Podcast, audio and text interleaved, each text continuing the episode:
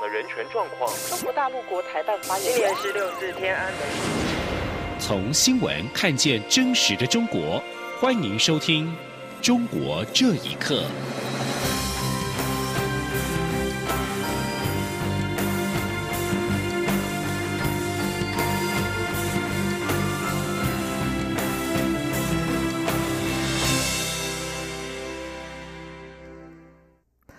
各位好，欢迎收听《中国这一刻》。美国总统川普十五号在白宫和中国国务院副总理刘鹤共同签署第一阶段贸易协议，中方承诺未来两年购买两千亿美元商品，但美方对中国进口商品加征的惩罚性关税暂时不会撤销，将持续到第二阶段协议谈判完成。美国贸易代表署随后公布了九十六页的协议文本，协议共分七大项目，包括智慧财产权、技术转移、农业、金融服务、汇率和扩大贸易。协议也确立争端解决机制，以确保协议及时而且有效的实施和执行。这个协议将会在三十天后生效，长达十八个月的美中贸易战火也暂时告一段落。这项协议旨在降低美中近两年来针锋相对的关税战争紧张，包括中方承诺今年额外采购至少一百二十五亿美元的农产品，还有二零二一年的至少一百九十五亿美元农产品。之前是透露，美国总统川普坚持中方就购买农产品做出重大承诺，是导致这项协议签署的谈判中一个主要症结，因为中方希望根据需求自由采购。而中国总副总理刘鹤十五号表示，中国企业将依据市场情况采购美国的产品，这也增添了美国农民和大宗商品交易商对北京就美国出口持续关税的质疑。对于美中签署了第一阶段贸易协议，学者今天分析，这次没有触及关税议题，美国应该是想要观察中国是否兑现第一阶段的承诺。第二阶段协议才会考虑讨论撤销、减少先前加征的惩罚性关税。不过，学者认为，第二阶段进入深水区，在国有企业补贴、科技战等议题上，中国视为国本甚至是政治支柱，要做出让步的机会并不高。记者谢嘉欣报道。美中贸易战纷扰多时，双方十五号终于正式签署第一阶段贸易协议。中方承诺保护制裁权，还有今明两年扩大对美采购农产、能源、服务等产品，且以二零一七年为基准，要增加两千亿美元的采购量。另外，也不再强迫或迫使外商将技术移转中国企业，来换取市场准入、行政批准等。对于此次协议并未触及关税议题，台经院景气预测中心副主任邱达生十六号指出，美方签署前就已经声明不会触及关税，此次文本没有出乎意料之外，而美方也立即展开进阶谈判，可能在年底美国大选后签署第二阶段协议，届时先前被加征的惩罚性关税能否取消减少，要看中方是否真的履行第一阶段协议的承诺。他说：“制裁权强迫计转的落实，另外一个他采购落实都是要到年底才能够见真章嘛，才能够知道就是说中国它是不是有有去落实这部分。因此呢，现在的这个三千七百亿的中国进口品关税，如果说中方能够落实的话，它才有机会去。”去除了。不过，第二阶段协议进入深水区，学者都认为要达成共识并不容易。邱达生指出，美方第二阶段重点为经济结构改革，希望中国在国有企业补贴、科技战等方面做出改变，但事关中国股本，相信中方是难以让步。中经院 WTO 及 RTA 中心副执行长李纯则说：“美方将这些深水区议题视为经济议题，但中方可能视为政治支柱。且中方在第一阶段协议让步多，会在中国内部产生何种效应，也将影响后续双方谈判。评估第二阶段协商可能会花更多时间。”中央广播电台记者谢嘉欣采访报道。去年十二月底爆发于中国武汉的二零一九新型冠状病毒肺炎，已经在日本、泰国出现了确诊病例，但在十四亿人口的中国大陆却没有传出其他省市疫情，引发部分民众质疑。中国湖北省武汉市去年十二月底发现不明原因肺炎，世界卫生组织十三号将这个病毒定名为二零一九新型冠状病毒。到目前为止，武汉出现四十一宗确诊病例，其中一例死亡。但是除了武汉，中国其他省份都没有传出疫情，倒是境外纷纷传出确诊或疑似病例。泰国十四号证实出现首宗武汉肺炎病例，越南岘港国际机场十六号也发现两个疑似病例，日本十六号证实出现第一起武汉肺炎病毒的病例，病患都是来自武汉。武汉是中国中部第一大城，人口大约有一千万人，和全国联系的繁忙交通都会增加传染病传播的风险。中国社群平台微博上有一些网友质疑：难道武汉人只去香港，没有到内地其他地方？认为目前中国公开疫情不太符合逻辑。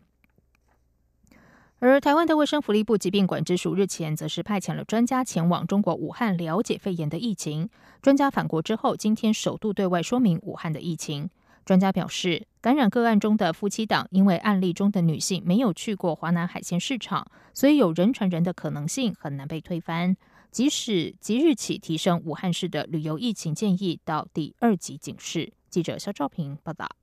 被世界卫生组织定名为二零一九新型冠状病毒的中国武汉肺炎病毒，在泰国、日本相继出现境外移入确诊病例后，引发世界关注病毒治疗方式及传染途径。在行政院副院长陈其迈指示下，卫生福利部疾病管制署六号去函中国，表明想派遣专家前往访查。中国在十一号回复同意后，十二号我方专家团就立刻动身于深夜抵达。前往武汉的疾管署防疫医师洪敏南表示，十三、十四号两天的访查行程，主要是听取中国疾病预防控制中心等单位说明疫调资讯，以及到医院了解患者临床反应与治疗经验。洪敏南进一步表示，虽然病例维持在四十一例。但专家会议中确知病毒潜伏期约十四天，且经过讨论与追问才发现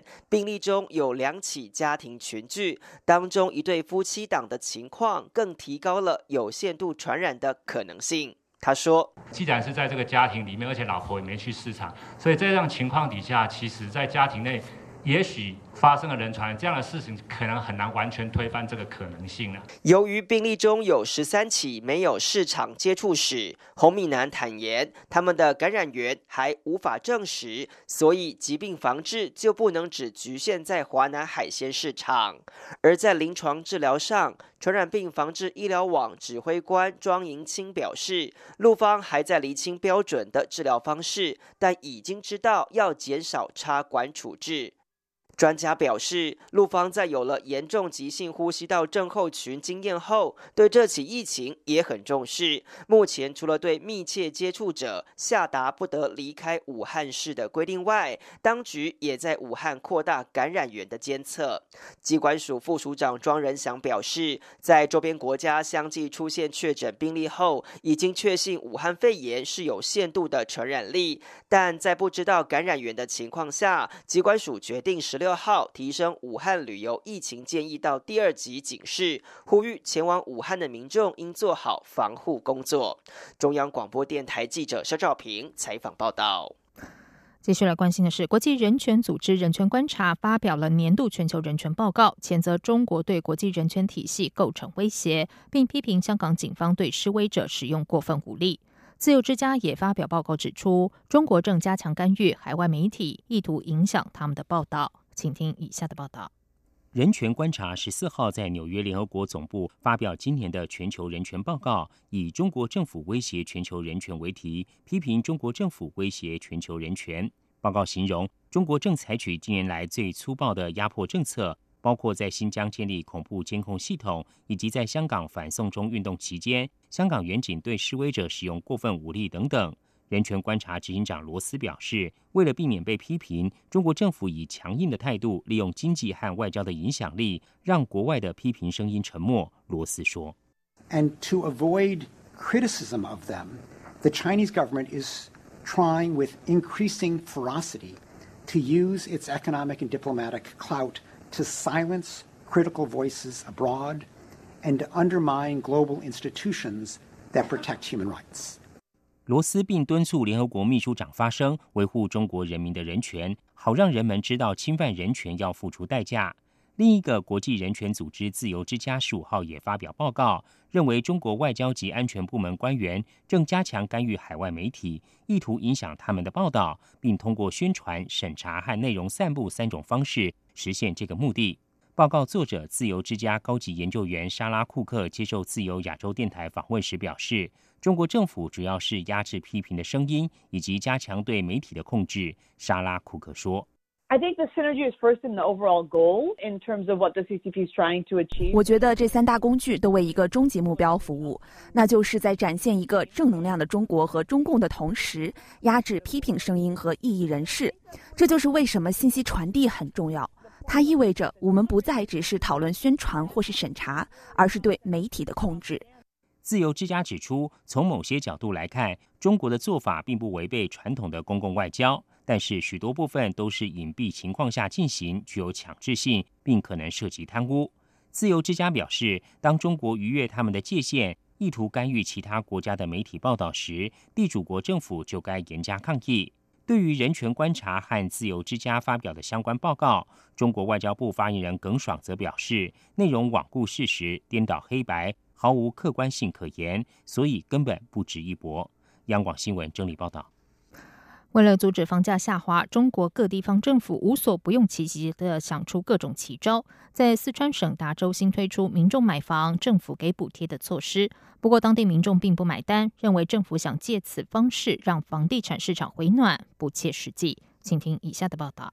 最近，四川达州市新颁布十二条房地产政策，从二零二零年一月一号起，凡购买建筑面积低于一百四十平方米新成屋的民众。将按房屋产权登记证的建筑面积给予每平方米一百元人民币的补助。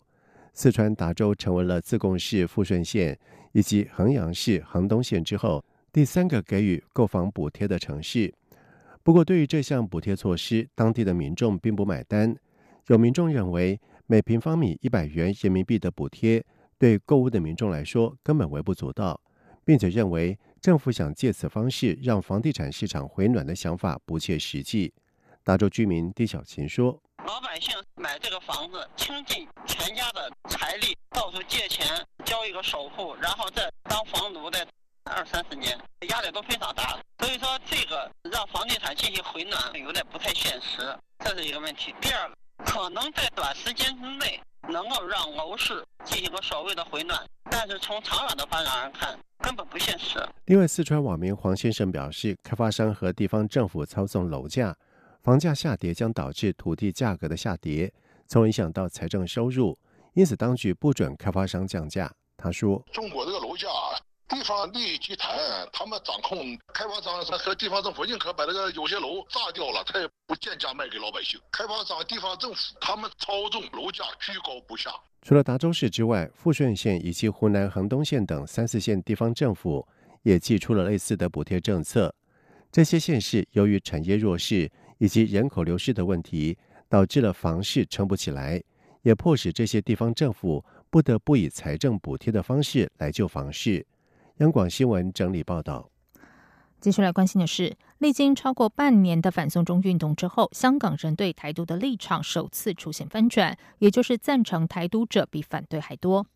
立场新闻报道，香港民意研究所十五号公布了最新有关台湾议题的民调。台独议题在香港过去一直是个禁忌话题，但是这次民调却显示，有百分之四十七点八的港人赞成台湾独立，比上次七月间的调查增加了四点一个百分点。至于反对台湾独立者，则是从上次调查的百分之四十四点一降为百分之三十八点六。这次调查结果更是首度赞成独立者超过不赞成者，台独议题再次完成逆转。过去香港人对台独议题的看法，不赞成者往往高于赞成者，但从二零一七年左右开始慢慢的改变，赞成台湾独立者逐渐增加。而今年反送中事件催化了港民对中国和两岸关系的看法改变。港民在此对台独议题的取向也完全逆转。以上中国这一刻，谢谢收听。